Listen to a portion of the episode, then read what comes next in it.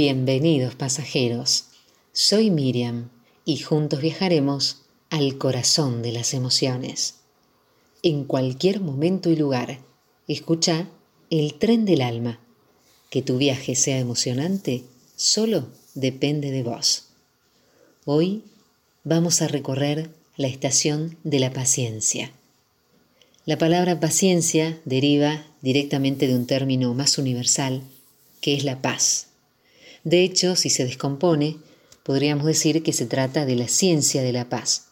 Con el tiempo se ha producido una cierta alteración del significado original de la palabra, y muchos piensan que la paciencia es esa cuestionable virtud que lleva a algunos a tener que soportar adversidades sin apenas decir nada.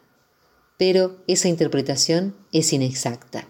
Se trata de una perspectiva que asume como una virtud pasiva cuando en realidad constituye un atributo que exige poner en acción muchos de nuestros recursos emocionales. La paciencia sobre todo es una paz interior, supone un grado de equilibrio suficiente como para refrenar impulsos primarios y sustituirlos por un proceso de análisis pausado. La paciencia está entre las grandes virtudes universales que incluso los guerreros más osados han cultivado a lo largo de la historia. Ahora, ¿cómo desarrollamos la paciencia? Se trata de comprender las circunstancias de una situación que nos va a llevar a fomentar esa paciencia. Es un entrenamiento. Cuanto más practiques, más paciente serás.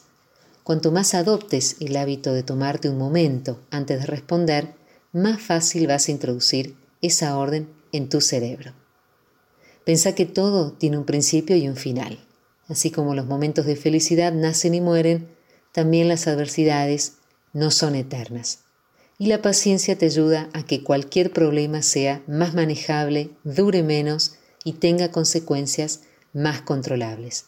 Por eso, para cultivar la paciencia es necesario bajar el ritmo, centrarnos en el presente y vivirlo conscientemente, manteniendo la seguridad y la tranquilidad de que habrá un futuro siempre que lo acompañemos con prácticas saludables y buenas actitudes.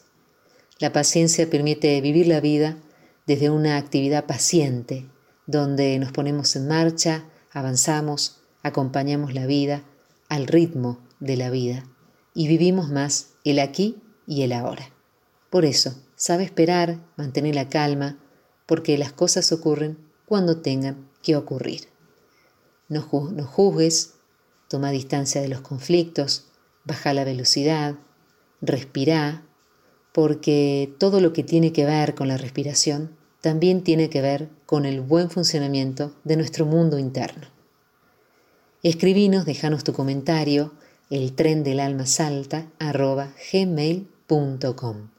También a través de nuestro Instagram Miriam y el tren, primera I con Y, Miriam y el tren.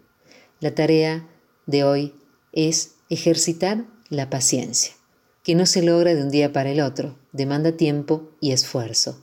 Sin embargo, es uno de esos logros que nos cambian para siempre y que le otorgan un factor sumamente enriquecedor a nuestras vidas.